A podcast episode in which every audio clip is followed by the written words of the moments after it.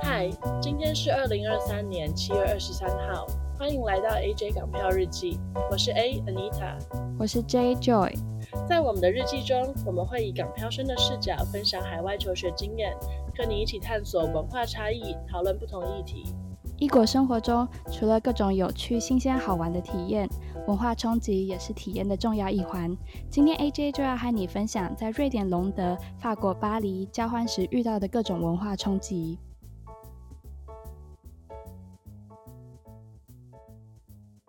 在开始之前，我们先简单介绍一下我们交换的学校。好，我交换，我是去年秋季 fall semester 去瑞典的隆德大学交换。那隆德大学它的英文是 Lund University，它是瑞典第二古老的大学。那它其实第一古老是另外一所叫 Uppsala University 的大学，然后两所就一直彼此间有一种小小微微竞争的关系。然后两个也都是。在瑞典非常有著名的两所大学。那隆德的话，大家可能会觉得，哦，在瑞典应该要很冷。但隆德因为它是在瑞典最南部的省份 Skåne，所以它其实在冬天的时候最低只会到零度或是负一、负二度，不会到太冷。那它主要就是一个大学城市，所以校舍啊、学院都分布在城市的各个角落。整个大学就是。就等于说，整个大学就是一个城镇的感觉。我相信跟阿丽塔在法国 交换的时候应该很不一样，超级不一样的。因为我在巴黎，那呃，你会觉得大学城的种族比例啊，大部分还是以瑞典人为主吗？还是其实是一个蛮国际化的组成？我觉得以他们本科生来说，应该瑞典人还是最大宗，因为交换学生他跟本地人的课其实是不一样的，所以我们。很多时候不会一起上课，但是根据我的观察，我觉得瑞典人还是占蛮大部分的比例。那交换生当然，因为自从开放之后，就会有更多的交换学生开始去交换，所以在隆德也是可以看到蛮多国际学生的。那我自己在那边读书的时候，交朋友啊，或是参加各种活动，也比较多是跟国际生在一起，所以我会觉得在那边还是觉得蛮国际化的。嗯嗯嗯，对，我完全可以理解你在说什么，因为我们学校也是差不多这样子的状况。好，那我的学校的话呢，我是在法国念 ESSEC 管理学院，那它是法国里尔天主教大学的其中一个部分，所以它有分两个校区，一个是法国北边里尔校区跟熟知的巴黎校区。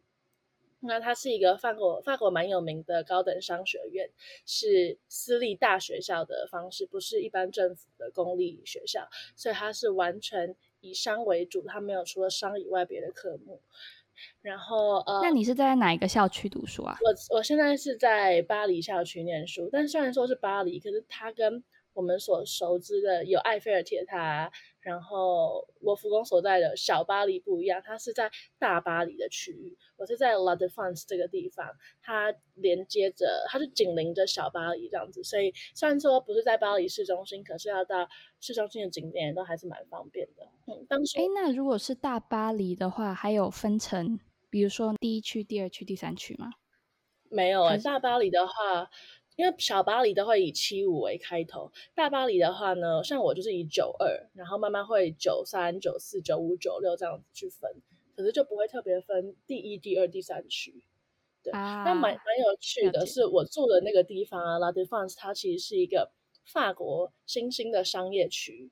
所以我住的那个地方基本上就是高楼大厦，然后很大的 shopping mall，好像有一个全欧洲最大的 shopping mall 在那边。所以跟大家想象的巴黎其实是蛮有差距的。我觉得反而比较像中环的样子。所以我在那边的时候觉得蛮蛮有熟悉感的。那超酷，跟瑞典龙的完全不一样。我们只有一个不算是 shopping mall 的 shopping mall 吧，而且还是在要搭车大概十分钟、十五分钟的地方。所以我们平常是距离这种很市中心的文化是非常遥远的，就我们还要搭火车，可能到另外一个瑞典第三大城市马尔默，才会比较有市区的景象。嗯、对，嗯，所以是过着一个比较淳朴的生活，可以这样说。没错。所以如果要我用一个形容词形容隆德的话，那就真的是我觉得是一个很宁静的地方。OK，那如果我要用一个词形容巴黎的话，我应该会说。是一个很矛盾的城市，因为它它既是一个很古老的城市，可是它又引领着时尚的这个潮流。看巴黎时装周啊，每年会办好几场。然后再来，它虽然是一个很优雅、很漂亮、很浪漫的城市，可是同时路上的流浪汉啊，或者街边的垃圾啊，也也是不少。然后街道上也不是说特别干净，所以我觉得巴黎这种很矛盾的特质，让让人对他又爱又怕，又喜欢又不敢接近。嗯，因为我有去过巴黎，嗯、所以我觉得我完全认同你的，你有理解对不对？就是对啊，就是怎么会明明塞纳河旁塞纳河那么漂亮，可是旁边就是一堆救护车这样嗡一嗡一的在叫，而且我在巴黎几乎每一天都会听到救护车的声音，然后警车的声音，没有一天例外。所以我真的是觉得，嗯，是一个是一个很特别的城市。嗯，那应该带给你很多文化冲击吧？有这个冲击，冲击非常的多。我觉得带给我第一个文化冲击，应该是他们非常直接表达情绪这件事情。直接表达情绪呢，不只是对他们亲近的人，甚至对于陌生人都是。不知道 Joy 在就是隆德有没有一样的感受？你说直接表达情绪哦？对，就是他们对于情绪这种东西，或是他们不太会修饰他们的用语嘛。他们遇到一个人，不太会。有点难形容哎，比如说我进到一家店的时候，店员不会笑容可掬的跟你说“哦，早安，你好”，他通常都冷冷说“哦，Bonjour”。嗯，这跟台湾的可能服务业的性质就差异很大。然后，嗯，有一次让我觉得特别特别惊讶的是，在星巴克那时候我在念书，突然我桌边呢，我看到有一个人因为排队太拥挤了，所以他推掉了某一个人桌上的饮料。通常在台湾遇到这种事情，我们应该就是哦，没关系，没关系，笑笑就带过。虽然你心里面超级生气，可是你不会表现出来。对，真的，对，你已经在骂脏话了。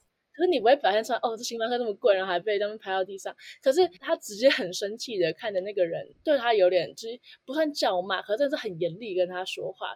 然后那个人感觉也没有被这件事情吓到，他就是习以为常，跟他说：“哦，抱歉，抱歉，抱歉。”然后后来去前面再帮他点了一个饮料回来。嗯、对这件事情给我的冲击真的、真的、真的很大。对啊，我就觉得说，嗯、在台湾可能大家都会稍微忍忍让一下，可是在巴黎我真的没有看过什么人在忍让的。就甚至你走在路上，你不小心碰到他们，他们也一定要 murmur 几句来回敬你，这样子，就算你已经跟你道跟他道歉了。所以这可能是法国人的民族性吗？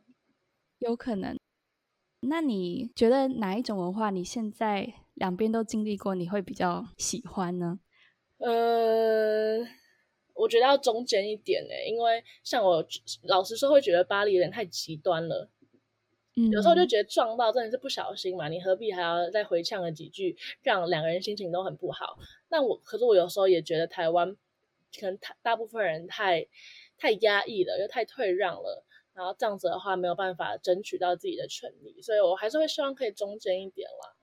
对，我也认同。嗯、我觉得台湾人有时候真的太温良恭俭让了，所以至于我们在国外的时候，也不是说被欺负，但就是我们很容易会落下风的感觉。对，会不会有一种好像都是我们在退让，然后一直在帮他们想解决办法的感觉？所以我觉得在欧洲。就是你刚刚有提到很直接表达情绪，我觉得在瑞典，他们也很会勇于或者是很直接的表达自己的看法。比如说他们会，他们觉得自己的权益有受损的话，他们就会很主动的去 negotiate，去去争取属于他们自己的权利。嗯，有什么特别的例子吗？我印象很深刻的一个例子是，我那时候有一个朋友，他的安排的旅行的时间刚好撞到我们期末考的时间。所以他那时候其实很紧张，但是他就很直接、很主动的去跟老师说他有现在这个状况，然后想尽各种方法去跟老师 negotiate，说可不可以换成，比如说换成另外一种考试方式，或者是呃改成其他的时间或者其他的方式去进行这个考试。嗯、然后老师也就是很很 flexible 的说，OK 啊，那我们应该可以怎么一起合作，然后让这件事情可以顺利的解决。所以我觉得那时候还蛮讶异的，因为如果是我在香港读书，或是读书，或者是在台湾读书的时候，嗯、遇到这样子的状况，我第一个一定是去调整我自己的行程。对，我不会想要去跟老师协调说，哦，我们可不可以改成另外一种方式去考试？我就只会一心的，我应该说我很害怕去跟老师讲这件事情，嗯、就会觉得说就摸摸鼻子算了，哦、对不对？就算改判要多花钱就算了。对对对。对，没错，他们会想尽各种办法去跟老师很直接的表达自己的需求或者自己的想法，然后两边也就是很很平等的去针对这件事情去讨论、去沟通。所以我就觉得说，哦，在瑞典交换完之后，我会更主动的去想办法为自己争取更多吧，因为。以前可能会很害怕，但现在就觉得说，你只要有讨论，嗯、呃，你应该说你主动跨出那一步去讨论，就也都会有可以再讨论的空间。真的，我觉得真的是这样子诶，很多事情都是你不试了，你不知道结果怎么样，可是试了就会很不一样。试了，其实就算试了，结果不是你所想的，你也没有什么差异。对，我觉得这一点影响我回到香港之后的求学。哦、真的吗？怎么说？就我只要不知道诶，我会觉得。我好像更敢主动去写信，去比如说跟学校的办公室去问一些，比如说关于住宿啊，或者是呃，像是我想要申请 gap semester 之类的，嗯，就我就觉得我说我好像更敢跟他们去协调，去去协调，对，去协调。以前就会觉得哦，好恐怖哦，应该不会成功吧，所以我就不去试试看。但觉得去一趟，然后这个文化冲击。带给我应该算是很正面的影响吧。嗯，是啊，我觉得是非常非常正面的影响。然后哦，我觉得也可以讨论一下，因为呢，我有一个朋友，他是一个印度朋友，他有一天呢就突然跟我说，他很喜欢法国人，因为他觉得法国人喜不喜欢你都会很明显的表达出来，就是你在他们的脸上是看得到他们对你这个人是不是喜欢的，对你的态度也会很明显的给你感受出来。他觉得这样他就。对，非常爱恨分明，爱恨分明，他就不用浪费时间去猜测这个人到底喜不喜欢你，可以直接的做更深入的交流。但是呢，我觉得瑞典人应该不是这么回事，因为我也有一些北欧的朋友，嗯、他们给我一开始的印象真的就是蛮有距离感的，有点冷冰冰的，或甚至我学校有一些瑞典人给我的感觉是这样子。不知道 Joy 的体验是怎么样？我觉得。对，他们对于非瑞典人一开始都会保持比较有距离的那个态度，可是我觉得他的那个距离不是会让你觉得他很无理，是恰当的距离，对，就只是他，对，他会跟你很客气，他不会跟你讨论很多很很私人的东西，或者是主动的表现的很热情。因为我像我就遇到一些中南美洲的朋友。他们就真的很热情，oh, 他们第一次遇到你就开始跟你拥抱，然后我就嗯、呃，对。但我觉得瑞典人就是他们会跟你保持适当的距离，嗯。当然你也不是说没有机会跟他们变得很亲近，但是我觉得那就是需要一些时间，缘分的，或者说等你们，嗯，对对对，或者说你们了彼此了解够深的时候，才可能会他才会慢慢对你放开来，嗯嗯嗯嗯嗯。对，或者说瑞典人喝完酒就会整个变得超 open。好，这个我们等下 来好好的多讲一下。但说到热情程度呢，我自己有一个不专业的观察，我觉得从北北欧到南欧，他们的热情程度是逐渐就是上升的。像法国人跟西班牙人比起来，也很明显，西班牙人会热情好客很多。因为我有几个刚认识的西班牙人，然后我们真的才第一次讲话而已，他就。他好像要把我祖宗十八代都挖出来一样，他就问我说：“啊，我家在哪里呀？然后我生活怎么样啊？”然后就一直邀请我去他们的 party 玩之类的。可是我反而觉得，如果你这个模式可以一直延续的话，当然是好。可是很多时候都是第一次见面，然后他们很热情好客，但后来就比较不会这样子了，也不会真的邀请你去他们的 party。那个温度差是很明显的，你就自己会知道说：“哦，好了，他一开始可能只是在。”好客而已，他只是习惯这样子，可是他并不是说、嗯、哦，真的很喜欢你，喜欢到说一定要把你邀请来。嗯，但是我听过一个蛮有趣的理论，虽然我我不知道它是不是真的，但我有听说南欧啊、北欧这种热情的程度，好像跟他们的天气有关。哦、我觉得完全是真的，真的，我觉得我觉得一定有，嗯，因为。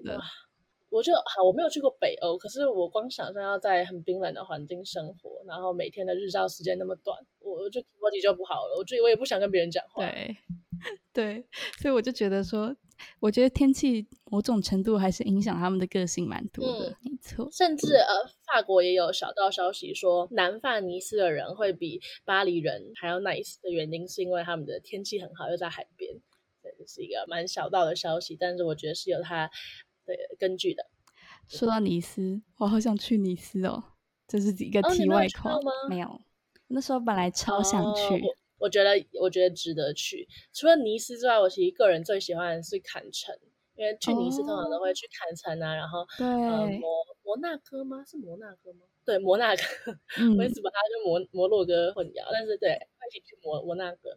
对，我我很喜欢坎城，因为它就是一种一个很小的镇，可是很 fancy 的感觉啊。超想去旅行，下一次我也很想要去北欧啊，这次没有去到，真的好。我们回归正题，我们的文化冲击。第二个文化冲击就跟刚刚 Joy 有讲到的喝酒这件事情有关系。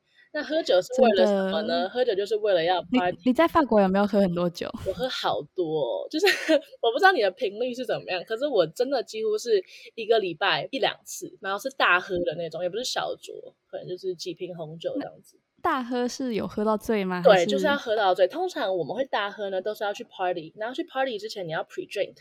哦，我们也可以稍微聊一下这个 pre drink 的这个文化，因为在瑞典应该也是这样子，你们应该也会 pre drink 吧？对对对、嗯，因为通常夜店啊的酒太贵了，一个 shot 可能要三欧，然后一个调酒可能要七八欧，所以大家就会选择先去超市买很便宜的红酒。便宜的红酒我们差不多都买一欧到三欧之间的。每个人就会带一瓶酒到指定的地点集合，通常是某个人的家里面，然后就会先喝酒、聊天、玩游戏，嗯、等到喝醉了有一点感觉之后才会去 club。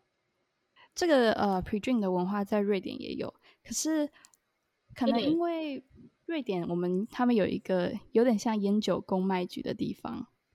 就是他们，他们是会有管制酒品的贩卖，oh. 所以就变成说酒在瑞典其实没有那么的便宜，所以他们在 pre-drink 的时候，他们也会 pre-drink，但不会喝到这么的夸张，因为其实在外面外面买跟你去夜店买，其实那个价钱应该不会真的差到很多，就像没有差很多，大概多少钱呢？我好好奇。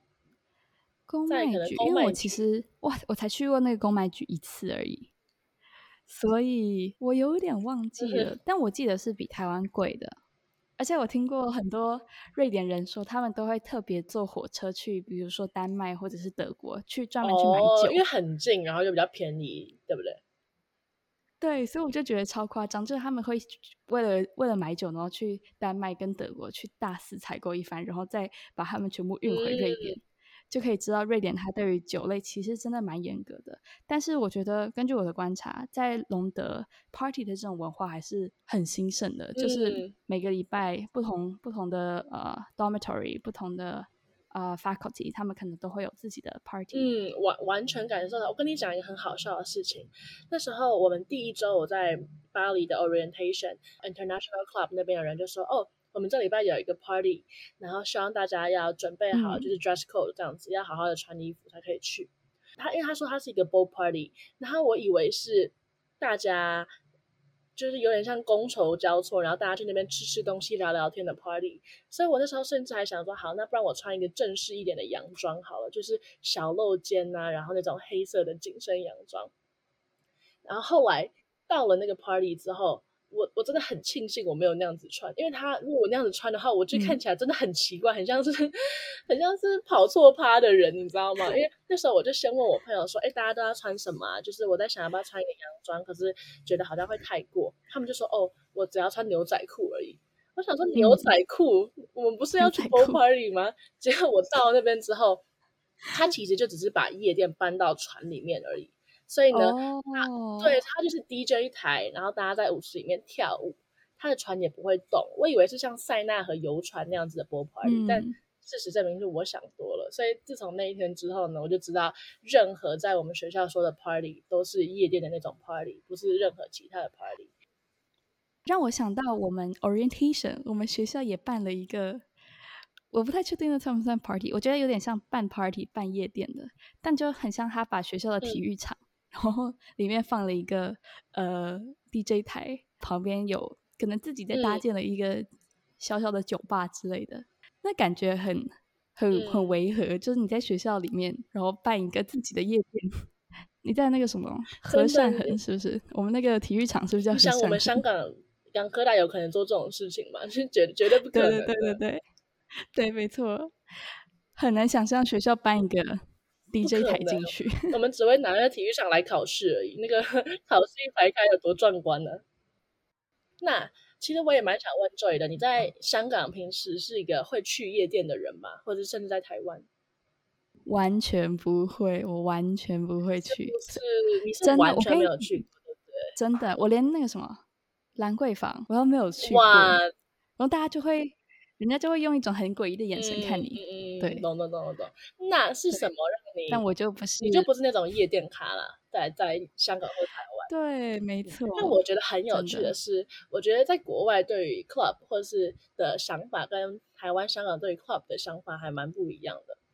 超不一样，我觉得，因为我刚刚不是有说过，我们 orientation 有一个夜店 party，对，然后那那时候我就跟我有一个澳洲朋友，嗯、还有一个巴西的朋友说，哎、欸，这是我第一次来参加 party，第一次来夜店，他就说，啊，你是认真吗？你是说你来隆德第一次参加吗？我说不是、欸，诶，是我这辈子第一次参加，嗯、然后他们就是超用那种不可置信的眼神看着我说，你是认真的吗？我说我是认真的啊。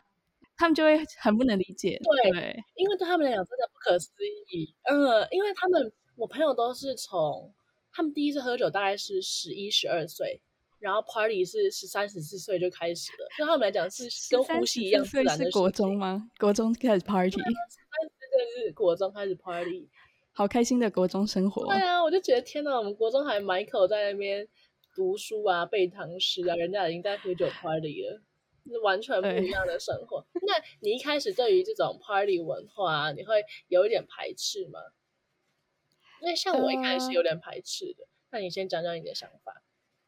我觉得我好像一开始没有到很排斥，就是 orient，呃，好了，有有一点点，但是我觉得我还是会愿意去尝试去去参加看看，去玩看看。但是经过那一次 orientation party 之后，我就会发现。这好像真的不是我很喜欢的东西，嗯，或者说我好像自己真的不适合，嗯、就是我会有点不能理解为什么大家要在 在那么呃怎么讲那么封闭的空间里面，然后一直跳来跳去。哎，那我有一个想问的问题，你们是 我觉得超累的，是真的会跳舞吗？还是只是上下跳而已？就是你原地上下摆动，上下上下跳跃，然后有一点简单的肢体动作，我就觉得说 OK。你这样做三十分钟没有问题，但你要这样这么嗨，一直跳上跳下，持续一两个小时，我就觉得超级累。是不是你还不够醉？你那天是不是不醉？我跟你讲，我那天因为去 party 之前吃了太多东西，所以我在那边跳上跳下，我超想吐，你知道吗？又喝了一点酒，我真的觉得我快要呕吐了。然后我就跟后来后来大概我我应该待了差不多一个小时，然后我就跟我朋友说啊，不行。我真的快要不行了，我觉得我真的要吐了。然后我就跟他讲说，我先到外面的那个公车站去等你。我那时候出去公车站等他的时候，差不多十一点多，才十一点，哇，才十一点，我一路等到凌晨两点，他们才结束。Oh, no. 那你你不能自己先回家吗？还是有点危险？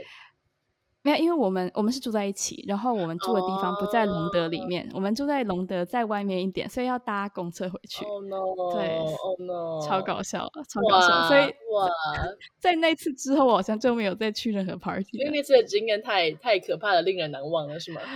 对，我就觉得说，好，我觉得差不多这就够了。我知道这不是我的东西，所以我觉得我说我有体验过一次。嗯这样就够了。我觉得这个很重要。那你呢？嗯，因为就像你刚刚讲了，的虽然 party 在他们心中是很重要的文化，可是如果自己尝试过后觉得哦，这不是我的东西，那也没有必要，因为他很欢迎而去逼迫自己说哦，我一定要去参加这样子的东西。真的，我觉得这应该是很多交换学生要去那边学习的一个心态。真的，因为像是我们很多亚洲学生到欧美就觉得哦，我们一定要跟他们一样很疯，一样很会玩。嗯，但是当你发现说那不是你自己的东西，东西的时候，你真的要去调整那个心态，而不是为了去迎合别人，然后去改变自己的生活习惯。我觉得这真的很重要。没错，那你呢？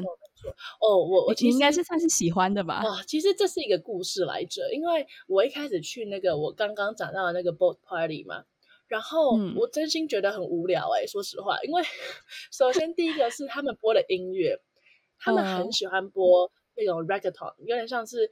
嗯，中南美洲的那种雷雷鬼调这样子，oh. 然后都是西班牙文，那我怎么可能有听过呢？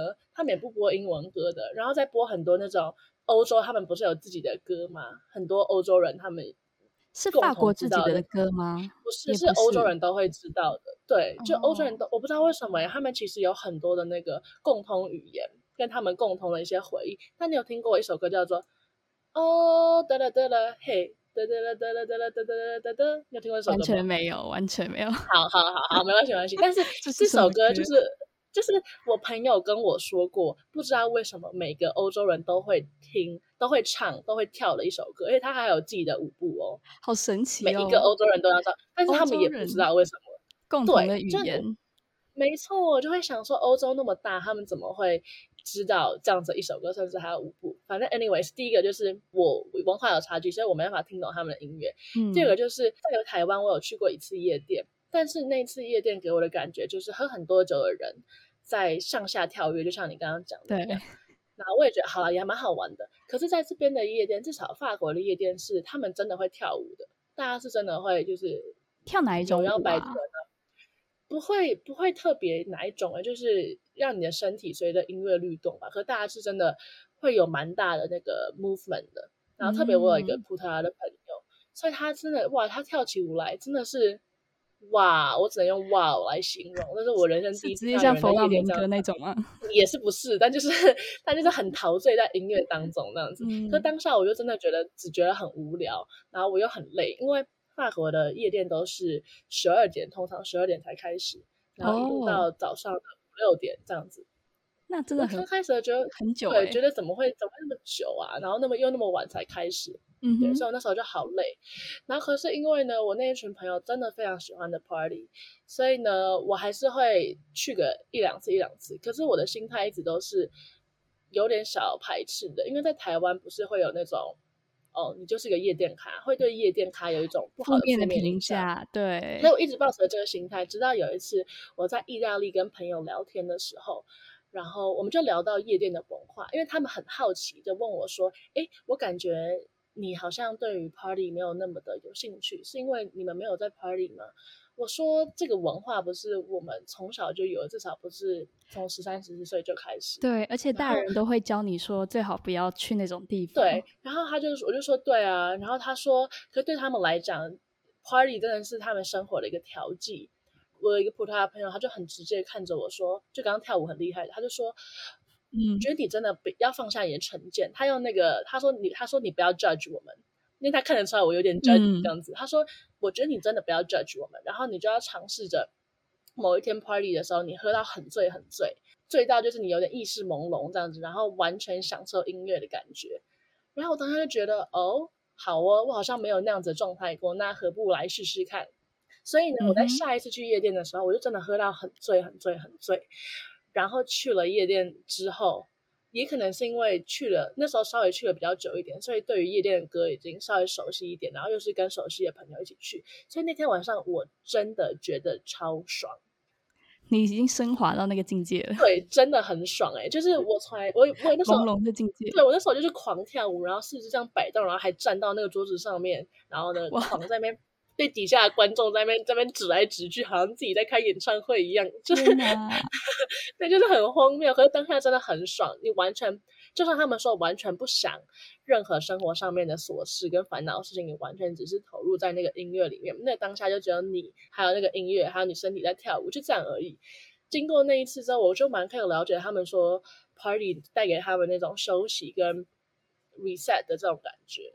虽然隔天会很累，但你当下是真的很享受的，对。所以从那天之后呢，我就开始蛮喜欢 party 的，就会只要有约，我大部分都会去。你尝试了 party 的滋味，对对对，真的对我来讲是一个很很不一样的改变吧。因为我以前是真的很乖的小孩，我就觉得 party 哦不该去不该去。可是对他们来讲，这是完全完全不一样的定义，他们也不会觉得 party 是件不好的小孩才会做的事情，因为每个人都是这样子。反而是，呃，你要你要懂得 party，又要懂得念书，对他们来说才是可能一个平衡的人生。这样子。嗯，那你是很会喝的人吗？还是你觉得你去去玩交换酒量有变好吗？我觉得有变好，但我绝对不是很会喝的人。就是我很快就可以有那种醉很嗨的跟微醺的反应。对对对对对对。然后我会有 Asian flush，我超级讨厌。嗯、你会有 Asian flush 吗？我觉得我好像还好。可能会有一点点，哦、但没有到真的很明显的那一种。因为我我真的好严重哦，就是马上整个脸都红掉了这样子。对，嗯，我去那边，我觉得我可能呃，当然不是说酒量到超级好那种，但是好像也没有到非常非常的差。但是我的喝酒的前提是我一定要先吃东西，嗯、如果我没有吃东西直接喝的话，哦、我一定会不行。对，哦，这个真的很重要，而且很伤胃，就是没有没有时间吃，先吃东西再喝酒的话。很伤胃，对，所以我就觉得，嗯，去那边还是有稍微了解一下自己的，比如说酒量啊，The limit，对对对对对。嗯、虽然我还没有这个真的喝醉过，我没，我还没有到达你那个，就是喝有点醉，你没有真的喝醉过，我没有真的喝醉过，所以我也不知道，真的我，所以我不知道自己的酒品还有自己的酒量是怎么样，因为我还没有试过。可惜了啦，那我们之后要约约一次喝喝看吧。那我，啊、我觉得一定会很恐怖。不会啦，我们就多约一点人，然后一起一起喝。好好，就这么说对。笑死！那个大学的什么必做，没错，一定要必做。然后我觉得派对这个东西也给我很多很多新的很多新的体验吧，跟新的感受。就觉得说，嗯，因为对于不同的文化嘛，或是我们。会有既定的偏见，比如说，我觉得派对就是件不好的事情，嗯，所以我会不自觉带着我有色的眼光去看他们，甚至因为我很多朋友在 party 的时候，他们是会去亲男生的，嗯，这甚至有时候不止亲一个，会亲两三个这样子，然后我就会有点觉得说，哦，这是不是他们去夜店的目的？他们就是想要找到一个陪伴，那我觉得也没关系，只是那时候我有男朋友，所以对我来讲也不是一个好的选择。后来我朋友跟我说，他们完全不是这样想，亲男生只是他们 party 的时候一个附加的东西而已。附加的东西，很好，是不是一个？对，是一个附加的，顺应那个气氛啊，然后顺应那个很嗨的心情，然后自然而然去做的一件事情。嗯、对，就他们不是一定说哦，我今天就是要找一个男生亲，他们不是这样的想法，他们只是哦跳一跳，可能有人来找你跳，哦这人还不错，好，那可以啊，聊聊天，觉得不错就亲了。嗯，身体开放性真的是。蛮有差的，在亚洲或者是跟欧洲比起来。那在我们跳到身体开放性之前，我想问一下，那你自己在香港或者是台湾夜店的时候，会就是这种在可能欧美很很容易发生的事情，在在台湾或香港，你觉得算是常见吗？还是还好？嗯，um, 我觉得首哦对耶，我还没有比较到。但首先呢，我可以先讲一下，我在台湾去过两次夜店，在香港去过一次，也不是说特别多。但是呢，我有观察到，在香港跟我台湾去了两间，跟台湾的其中一间夜店，我进去之后，他们不太会真的跳舞，他们是上下这样子摆动而已。然后大家比较像是去那种 跟我的 orientation，对我很难形容，那点像是在就是很兴奋的上下跳跳跳，嗯，然后嗯。会有人，的确是会有男生会进舞池，然后趁机想要去可能搂你的腰啊，或者直接的摸你这样子。嗯、然后，所以台湾才会说哦，你要跟男生去啊，然后男生会帮你挡之类，他会有这样子的衍生出来的东西。可是，在法国的话，真的不太会有这样子的状况，就可能男生会搂你，可是你可以马上把他甩开，嗯、就是女生会直接把他甩开，如果你不喜欢的话。我甚至有一个朋友，有个男生想要邀请他跳舞，他们会可能问你说：“哦，要不要跟我一起跳舞？”然后牵着你的手，然后他就把他甩开，然后呢，用一个非常羞辱、羞辱人的眼神看着他，然后手挥像在像一根小狗一样，就把他挥挥，把他走开这样子。然后我当时看到我，我我非常的震惊哎，我想说，哎，这会不会太伤到那个男生的自尊呢？可是那个男生也完全没有怎么样，拍拍屁股就走了，对。我觉得这可以又连接到我们一最开始讲的，很直接表达自己的情绪。我觉得这就是一个很好的例子。真的，对，那个女的真的超直接的，而且她真的很好笑，就是她，她就先戳一张脸对那男生，叫他走开之后，她再回头看着我们笑着说：“哦，我不喜欢那个男生啦。”然后就是 就是超级，对我来讲是一个很可爱的景象，对我来讲也蛮好的。就是你你当然你可以说你喜欢我，想跟我跳舞，我也可以说我不想要跟你跳舞，因为你不是我的菜啊。这也是一个不一样的东西嘛，对啊，我觉得我觉得蛮好的。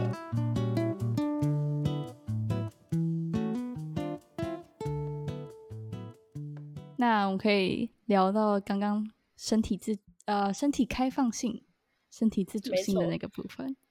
对于身体开放性，Joy，你有什么特别的一些体验吗？或是因为我们之前在聊的时候，你好像有说有，嗯。我自己本身没有体验，我又是看别人的体验。哦，对对对，是体验。对对对，这体验，嗯，我觉得也跟刚刚派对有关吧。就是我记得有一次，呃，我们在去派对之前，因为还在等要开放入场，然后我们就有一群可能有我台湾人，然后有香港人，还有那时候跟我们一起坐在一起的意大利人或者澳洲人，我们就在聊天，然后我们就开始聊到，比如说自己的身体或者是性这方面的议题，嗯、然后我们全部亚洲什么，不管是台湾或者香港，我们都没有任何的性经验。OK，然后那个意大利人跟那个澳洲人又又是用那种不可置信的眼神看着我们，发现新大陆的眼神看着你们。他们我记得印象超深刻，那个澳洲人就说：“So Asian don't have sex。”然后 他又马上遇到他的其他朋友，然后他就马上跟他的朋友说：“Oh, you know what? Like Asian, they don't have sex。”然后我就觉得。嗯，好像 sex 是一个不存在的东西一样，在在一。因为他，因为他们就是很早十几岁的时候，他们就破处了，嗯、你懂吗？所以他们对于对对对对，他们对于我们到现在都还没任何性经验，他们是感到非常压抑，就想说啊，那你们平常到底在都在干嘛？这样在干嘛？真的真的真的，而且他们完全有，他们可以很开放的聊这个话题，但这个话题是你平常可能在香港、在在台湾，你不会跟朋友去聊这种事情。嗯，对，甚至你跟我相信你那跟那个朋友，你也没有非常的熟稔的，对，可是我们才刚认识一个礼拜不到，然后我们就在聊这个问题。对啊，对他们来讲，就是真的是很很自然的东西。那你有没有听到什么就是很有趣的事情从他们的言谈中？对于很他们对于性啊，或者对于身体的观念？对于性，我觉得他们对于性真的是很开放，就算嗯呃，可能就算他们自己在本身在。家乡有可能另一半啊，男女朋友之类，但是我觉得他们好像对于这方面还是，不管是接吻、拥抱那种，就身体上面接触，他们没有像是亚洲看的这么的重。但我我觉得不会说他们是淫乱，就是我不会这样去形容。但是我觉得，就是他们对于可能亲吻、拥抱这一类，是真的是很看得比较浅。对对对对，嗯、那你有哦我完真的完全可以有，有观察到吗？我。有喂、欸，我真的好惊讶这个事情，我惊讶到我还特别拉着我的朋友跟他们讨论这件事情，因为有一次我们在玩那个 If I Had Ever 那个就是什么，oh, okay, okay. 我有没有曾经做过什么事情，然后要折手指的游戏的时候，uh. 就有很多人意外抖出很多人的性经验，比如说对，就真的，真的很多有朋友跟我说，哦，她跟她男朋友可能有在，这会不会有点十八禁？但是有点就在海海里面。哦，这个那我们这可能在那个 podcast 上架的时候。要勾成人成人内容，成人内容，太好笑了。就是他说有在海里性经验啊，或者是当下，呃，嗯、我们大概有十个人吧，然后有一个人说，哦，我从来没有一夜情过。然后呢，很多人都默默的，就是把手指折下来，嗯、就大概有五六个以上都把手指折下来，其中一个还是完全没有交往过的女生，嗯、我就超级惊讶，因为对我来说。性经验或者是第一次性行为，好像是一个某种有点神圣的东西嘛，嗯、在亚洲的教育之下。可是对他们来说，就是哦，我可能 party 完了，我觉得这个男生看着蛮顺眼，然后我也刚好有点 horny，那好像就可以就可以发生这样子的关系。嗯、但他们不会觉得这是一个不 OK 的事情，或者是不是一个他们需要守住的底线。嗯他们完完全没有这样的想法，就只是哦追求身体上的欢愉吧。我觉得这是这是他们的想法。嗯，但是我记得在国外不是有一些，比如说他们有信仰的人，就他们真的是很很虔诚的那种，所以他们因为信仰关系，哦，所以他们好像也会对这部分特别的，嗯，注意。对对对，我觉得是真的。嗯，因为我有追踪一个 YouTuber，然后他们就是情侣 couple。他们是美国人，可是因为基督教的关系，所以他们有自己说是结婚之后才发生性行为。嗯，所以跟跟每个人也有关系啦，可能只是刚好我们遇到的状况都是比较不是有性教的年轻人。嗯、但我觉得也不是说他们这样子身体很开放就是好，因为我有跟朋友聊过一个话题，我们就交换了一下彼此可能。亚洲的性教育啊，跟我们对于性的这样子的态度，他就跟我说，他其实觉得我们这样子也未必不好，对于身体比较保守的态度，因为他跟我说，第一次他是在十三十四好年轻哦。然后他，对呀、啊，大家可以想象吗？国中诶，他说他，而且他有点像是，不是说被骗，可是是半拐半诱的去发生了这个关系。嗯他那时候也年纪还小，虽然知道这是什么，可是又不知道这真的是什么。嗯、你懂我意思吗？都还很不了解。对于他带给你的影响啊，嗯，或者他对你心理层面的影响都没有到非常深入的了解，所以对他来说，他现在回想起来，那反而是一个不太好的经验。他回去回到过去，如果可以的话，他会希望他晚一点再发生这样子的性行为。了解，至少年纪大一些。嗯，所以不过我觉得，觉得也是交换完对我来说，在性这方面或者是身身体这方面，我觉得最大的影响是，你不会很害怕去别人跟别人开口聊这件事情，因为感觉好像这个在亚洲就是一个很禁忌的话题，嗯、你不会跟你的父母去聊，你不会跟老师去讲，也不会。跟你的身边很亲近的朋友去深入谈到这件事情，所以就变得说，很多时候，比如说你应该要知道一些东西，比如说，嗯，不管是保护自己的身体啊，或者性性，嗯，性行为是怎么样子，就你可能不会跟人家去聊，但就变成说，你可能会用错误的方式去了解到这件事情，或是你接受到不对的资讯，所以我觉得那对于我们来说，可能另外一方面也是有。有害的，应该要更开放的去讲这件事情，或是去去了解这件事情，而不是把它变成一个好像呃很很恐怖、很隐晦的事情。对，当然我认同你的朋友说要保护自己，真的真的。而且我反而觉得，在可能没办法开口谈性这样子的前提之下，大家会把性变成一个非正常的事情，所以会用一种。揶揄或是搞笑的态度去讲它，嗯、可是有时候当你用这样的态度去说的时候，你反而会有点刺到你在谈论这件事情的那个人。因为我就有朋友跟我反映过，她跟她男朋友出席一起出去玩的时候，大家就会很揶揄的问他们说：“哦啊，你们平常都是怎么样啊？就是在性行为那方面。”然后用一种很很揶揄的语气跟有点探、哦、探问的那种语气。对，就是会会反而会让人觉得很不舒服。可是如果你今天是很自然的带到性行为这个话题，嗯、很大方的说，哎，啊，你们平常频率怎么样啊？就如果够熟的话，我觉得他不会这么的反感。对，所以这个心态真的是蛮重要的。嗯、呃，那今天今天聊了这么多，我们有讲到文化冲击，主要在 focus 在文化冲击上。我们说到。他们非常直接的表达情绪，还有他们，他们的派对文化，跟亚洲不一样的派对文化，以及对于身体开放性不同的观念。对我来说，我觉得面对这些文化冲击呢，让我更知道尊重的重要性。比如说，他们在直接表达情绪的时候，对于自己跟对于他人，对我来讲，其实是一种尊重。因为当你诚实面对自己的情绪，诚实面对他人的情绪的时候，两个人之间的那样子尊重的连接才有办法产生。再来讲到派对文化呢，我刚刚也有说到，我从一开始的刻板印象，嗯、到后来我自己尊重并且喜欢上这样的文化。我觉得，如果我一直都是用一开始带有偏见的角度去看待这样子的事情的话呢，我永远没有办法真的享受到其中的乐趣。再来，最后我们讲到身体开放性的部分，当然更重要就是你要尊重自己的身体，要懂得尊重别人的身体。对我来说，这是一个很新的观念。对，我觉得我特别认同你刚刚讲到，就是刻板印象那个部分。因为有时候你一直带着那个有色的眼光去看新的文化，嗯、你真的很难去融入，或者是说很难心里去接受，对不对？就像如果你一直对派对有一个成见，嗯嗯嗯、你是很难去进到升华到你刚刚朋友建议你的那个境界。所以我真的觉得出去交换一趟，会让我们。意识到自己有那个刻板印象，但是很重要的是你如何去突破那个心理的障碍。你要突破，才可能会有你所期待的新的。对，然后我觉得文化冲击教会我很多，也是接受这些文化冲击，但不表示说你要全部的应用在自己的身上，你还是要根据，比如说你待的那个地方的文化背景是怎么样，你风俗民情是怎么样，去做出最好的调试。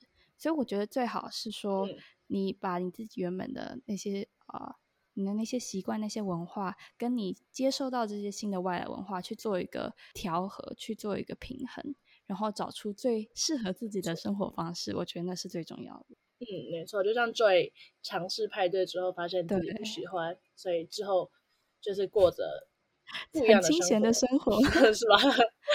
比较清闲呢，适合自己吧。我觉得重点是要适合自己，然后让自己过得开心。真的。